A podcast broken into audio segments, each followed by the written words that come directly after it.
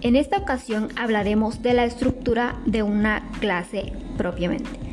Toda clase posee una estructura básica constituida por tres momentos didácticos, entre ellos el inicio, el desarrollo y el cierre, los cuales contribuyen al logro de los aprendizajes esperados para nuestros estudiantes. Entonces, tenemos la fase de inicio, que es donde se trabaja la recuperación de los saberes previos. Aquí nos podríamos hacer la pregunta como docentes de qué actividades diseño para comprender lo que saben mis alumnos del tema previamente.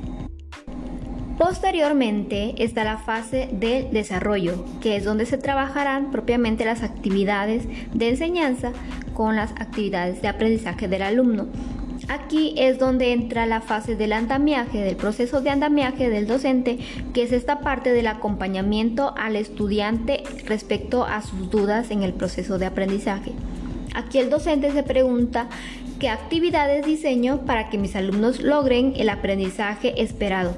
Aquí es donde entra en juego las herramientas o apoyos didácticos tales como las tecnologías o las técnicas de enseñanza y de aprendizaje como los mapas conceptuales, los cuadros sinópticos, etc.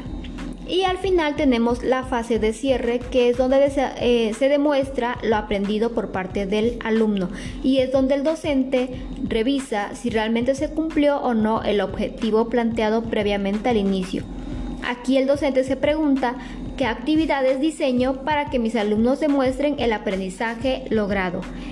Básicamente esta es la estructura de una clase.